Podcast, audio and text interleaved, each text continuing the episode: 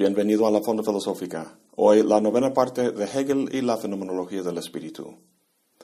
Ya hemos llegado a la parte más famosa y comentada de la fenomenología, el cuarto capítulo, que versa sobre la dialéctica del señorío y la servidumbre, o como comúnmente se dice el amo y el esclavo, y sobre el estoicismo y la conciencia infeliz y otras cosas. Cuando leí la fenomenología por primera vez, Terminé el tercer capítulo bien agotado por su dificultad y quería llegar ya a lo del señorío y la servidumbre. De hecho, es una de las partes más accesibles del libro. Pero no empieza hasta la sexta página del cuarto capítulo. Leí rápidamente y muy por encima las primeras cinco páginas para llegar a esa parte, pero eso fue un gran error. La transición del tercer capítulo al cuarto es una de las más importantes. Entonces, veamos lo que dice con calma. En esta transición pasamos de la conciencia a la autoconciencia. Y aun cuando seguimos con un tema epistemológico, o sea, la experiencia de la conciencia al conocer el mundo, se aborda ahora no de forma teórica, sino práctica. La postura epistémica pasa del entendimiento al deseo y el objeto pasa de la fuerza a la vida. ¿Por qué todo cambia de forma tan abrupta en esta transición? Pues Hegel nos lo explica en las primeras líneas del capítulo, lo cual se llama, por cierto, la verdad de la certeza de sí mismo. ¿Ves cómo refleja el título del primer capítulo, la certeza sensible? La pregunta fundamental a lo largo de la fenomenología es, ¿en qué está basada la certeza de mi conocimiento sobre el mundo? Hegel responde en la primera línea del capítulo 4. Dice, en los modos de la certeza que preceden hasta aquí, lo verdadero es para la conciencia algo distinto a ella misma. Es decir, la conciencia basa su certeza en algo distinto de sí misma, en un objeto. Hasta ahora ha habido tres objetos, el esto sensorial, la cosa con propiedades y la fuerza. Es bastante razonable entender el conocimiento de esta forma, como determinado por algo objetivo allá afuera. De hecho, podríamos comparar la postura de la conciencia hasta ahora con lo que dice Kant en la introducción de la crítica de la razón pura. Dice que todo nuestro conocimiento comienza con la experiencia, aunque no por eso originase todo él en la experiencia. Aquí vemos las dos mitades de la cognición humana, la sensibilidad y el entendimiento, las intuiciones y los conceptos. No dice que el conocimiento empieza con el entendimiento, pensando lo que quiera, no, empieza con la intuición, con una postura pasiva en la que somos afectados por algo externo. Ese algo es un objeto en sí, que nos afecta de forma inmediata, directa.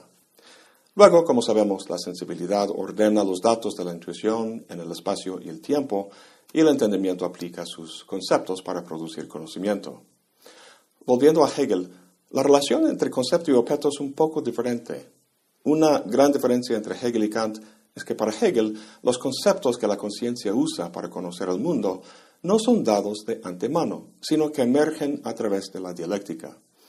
Lo que vemos en común es que la conciencia hegeliana, al menos en los primeros tres capítulos, parte de una concepción o pequeña teoría acerca de la naturaleza de su conocimiento, a saber, que es producto de una relación pasiva e inmediata con un objeto. Así la conciencia da cuenta de la verdad de su conocimiento. Volviendo al texto de Hegel, continúa diciendo, pero el concepto de este algo verdadero desaparece en la experiencia de él. Muy interesante esto. La conciencia experimenta un choque o contradicción en su experiencia.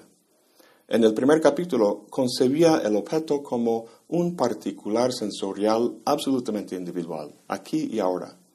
Pero con la experiencia, como recordarás, esos aquí y ahora se encontraban en todas partes. Lo individual se convirtió en un universal. ¿Pero por qué? Aquí está el punto nodal, el detalle que posibilita la dialéctica.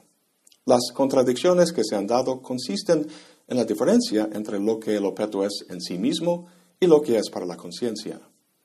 Esta dualidad es posibilitada por la relación entre conciencia y objeto. Por un lado, la concepción del objeto como fuente del conocimiento requiere que la relación sea inmediata, el objeto directamente afectando a la conciencia. Sin embargo, dado que se trata de una relación, esta conciencia del objeto no es inmediata, sino mediata. Lo que el objeto es no es simplemente en sí, sino para la conciencia. Hay un choque aquí entre forma y contenido, entre lo que la conciencia intuye o conoce y la manera en que lo hace. Intuye el objeto de forma inmediata, o así lo concibe, pero lo hace inevitablemente de forma mediata, es decir, desde una postura o posición que la relación forzosamente implica. La postura o concepto de la conciencia en el primer capítulo, a saber, la certeza sensible, es una postura de pasividad que deja que el objeto en sí determine el conocimiento. Sin embargo, al mismo tiempo, la conciencia no tiene en cuenta a sí misma como una postura. La postura de la pasividad parece determinante y necesaria para dar cuenta del conocimiento. Sin embargo, en la medida en que sea una postura, resulta que la conciencia no puede ser pasiva en sentido estricto. Esta brecha es la fuerza motriz que gira las ruedas de la dialéctica. Así que, para remediar la contradicción en el primer capítulo, la verdad de la certeza sensible terminó siendo no el esto particular, sino el universal sensorial. En el segundo capítulo, la conciencia concebía su objeto, la cosa con propiedades, como algo en sí unitario e independiente, pero para la conciencia se mostró como dependiente de otras cosas. Esta contradicción se superó en la noción de fuerza en el tercer capítulo. Sin embargo, su concepto de la fuerza en tanto algo en sí, la verdad de ese concepto, desaparece en la experiencia de él, como dice Hegel. La fuerza, en tanto un fenómeno para la conciencia, se disolvió en un flujo de fuerzas sin que ninguna fuera básica original. Todo esto es lo que Hegel dice en el primer párrafo del cuarto capítulo, terminando con la siguiente afirmación. Pero ahora ha nacido lo que no se producía en estas relaciones anteriores, una certeza que es igual a su verdad. Se refiere obviamente a la autoconciencia. Al final del último capítulo, la conciencia estaba ya agotada, había pasado por la gama de posibles objetos, desde la particularidad sensorial hasta las leyes más abstractas, sin poder poner fin a la dialéctica del objeto tal como es en sí y como es para la conciencia hasta que echó un vistazo detrás del velo de la apariencia para encontrarse a sí misma. La última contradicción del, tercer capítulo se supera al radicalmente cambiar el punto de vista. El objeto ahora no es otra que la propia conciencia. La oposición entre sujeto y objeto que veíamos en los primeros tres capítulos se supera ahora porque el objeto que el sujeto conoce es el mismo sujeto. Los dos lados de la oposición se unen en la autoconciencia. Las continuas contradicciones entre el objeto en sí y el objeto para la conciencia desvanecen ya que en la autoconciencia lo que la conciencia es en sí misma es idéntico a lo que es para sí misma. En las palabras de Hegel, con la autoconciencia tenemos una certeza que es igual a su verdad. Si te acuerdas, en la introducción, Hegel dijo que la meta se halla ahí donde el concepto corresponde al objeto y el objeto al concepto. Pues pareciera que ya estamos en ese punto, dado que con la autoconciencia la certeza es igual a su verdad. Como ya vimos, este tema es el título del cuarto capítulo, la verdad de la certeza de sí mismo. ¿En qué consiste esa verdad? La verdad de la certeza sensible era inicialmente el esto sensorial particular. La verdad de la certeza de sí mismo es simplemente sí mismo, el sujeto o el yo en sentido inmediato y absoluto. Veamos las palabras de Hegel. En la página 91 dice, la autoconciencia es la reflexión que desde el ser del mundo sensible y percibido es esencialmente el retorno desde el ser otro. Como autoconciencia es movimiento, pero en cuanto se distingue solamente a sí mismo como el sí mismo de sí, la diferencia es superada para ella de un modo inmediata como un ser otro. La diferencia no es, y la autoconciencia es solamente la tautología sin movimiento del yo soy yo. Aquí Hegel está diciendo que la conciencia retorna desde el ser otro, es decir, desde el mundo de las cosas, para descansar en la identidad de sí mismo, en esa tautología sin movimiento del yo soy yo. La diferencia entre sujeto y objeto que antes producía contradicciones se cancela en esta tautología.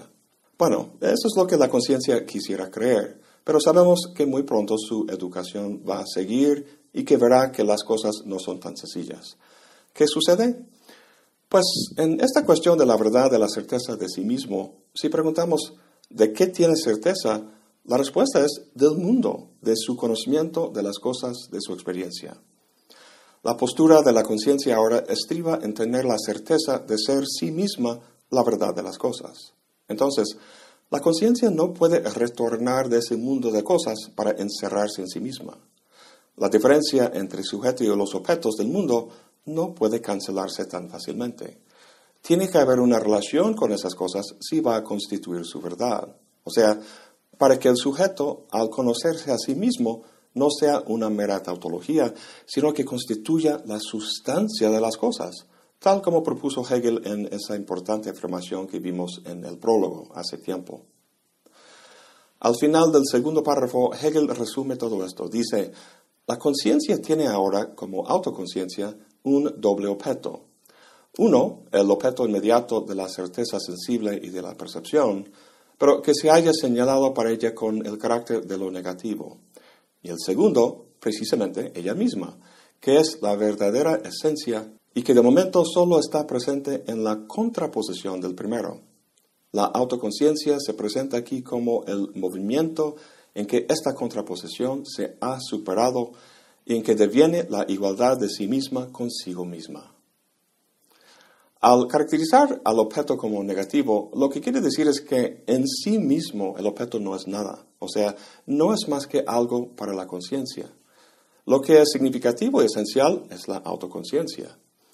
El movimiento que menciona, que es un pasar del mundo externo de las cosas al sí mismo de la conciencia, Hegel lo llama deseo. Aquí nos topamos con un concepto muy importante para Hegel, algo que refleja la lección global de los primeros tres capítulos.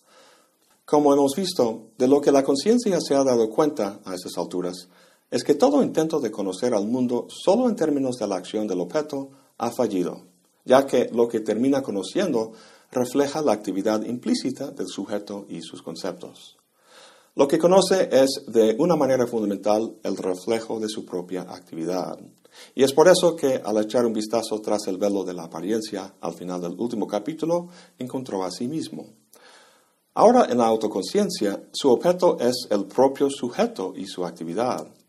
El deseo refleja eso. El impulso, ahora consciente, de obligar a los objetos a que se conformen con los conceptos y deseos del sujeto. El análisis que Hegel hace del deseo tuvo un impacto enorme en la filosofía del siglo XX, especialmente en Sartre y Lacan. Por tanto, es importante ver cómo se distingue de concepciones más tradicionales. Comúnmente entendemos el deseo en función de un objeto. El deseo se dirige a un objeto, una manzana, por ejemplo. La agarra, la ingiere y así satisface su deseo. El objeto, sea una manzana o el conocimiento, determina el deseo. Esta concepción cambia cuando Spinoza, en el inicio de la época moderna, dice que deseamos algo no porque es bueno, sino que algo es bueno porque lo deseamos. De repente, el énfasis pasa del objeto al sujeto, a su capacidad de desear, o lo que Spinoza llama el conatus. La esencia del hombre para Spinoza se define no en términos del objeto, sino del propio deseo. Hegel también entiende el deseo de esta forma, pero además como una actividad negativa, de negación. ¿Por qué? Pues recuerda que a esas alturas la conciencia ha postulado a sí misma como aquello que da cuenta de la certeza de todo su conocimiento. Para establecer la verdad de esa certeza, para asegurar que ella misma sea lo absoluto, tiene que aniquilar todo aquello que se oponga como otro a la conciencia, ya que ese otro pone en tela de juicio su carácter de absoluto.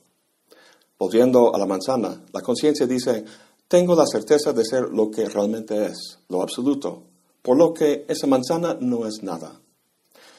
Eso es lo que afirma, pero para que eso que dice no sea puro bla bla bla, hay que demostrarlo para que la verdad de la certeza de sí mismo sea evidente. Recuerda, eso es el título de este cuarto capítulo. Bueno, pues demuestra la verdad de su certeza al comer la manzana. Con este acto niega al mundo externo y afirma a sí mismo. O sea, demuestra que la manzana como externo no es más que algo para la conciencia. Al comer la manzana, el sujeto lo aniquila, lo consume, lo asimila, haciendo que esté al servicio de su propia conversación biológica. Pero la fenomenología trata del conocimiento, ¿no? Claro, pero se da la misma dinámica. Una manzana puede negarse tanto física como intelectualmente. Al pensar la manzana, lo que se aniquila es su carácter particular, y así se vuelve en algo conceptual o universal. En otras palabras, la conciencia la hace suya al hacer que se conforme a su propia identidad, la cual es conceptual. Pero aquí encontramos un fuerte problema. Sea la negación física o intelectual, el objeto, en tanto otro, ya no existe. Sin embargo, para demostrar la certeza de sí mismo, la conciencia requiere de un otro para negar.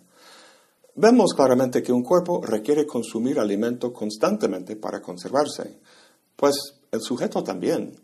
En tanto deseo, la autoconciencia tiene que constantemente negar a un otro para mantener su unidad y entidad. El problema es que si sigue en este plan, constantemente negando al otro, nunca va a encontrar satisfacción, ya que la negación de X objeto suscita la aparición de otro objeto, y la existencia de ese otro como algo independiente nuevamente pone en tela de juicio la certeza de sí misma de la conciencia como absoluto. Como dice Hegel, por tanto, la autoconciencia no puede superar al objeto mediante su relación negativa con él. Volvemos a ver aquí la contradicción entre el objeto en sí y el objeto tal como es para la conciencia. Lo que el objeto es en sí no corresponde a lo que es para la conciencia. Por lo tanto, Hegel dice, en razón de la autosuficiencia del objeto, la autoconciencia solo puede lograr satisfacción en cuanto que este objeto mismo cumple en él la negación. Tiene que hacerlo, dice, porque el objeto es en sí lo negativo y tiene que ser para otro lo que él es. Se trata de un objeto capaz de autonegarse, siendo para sí mismo lo que es para la conciencia. En pocas palabras, y por razones que veremos con más detalle en el próximo video, tiene que ser un objeto que también sea capaz de desear. En las palabras de Hegel, la autoconciencia solo alcanza su satisfacción en otra autoconciencia. Con esto podemos pasar ahora sí a la famosa dialéctica entre amo y esclavo. Eso es todo por hoy. Gracias por acompañarme. Hasta la próxima y buen provecho.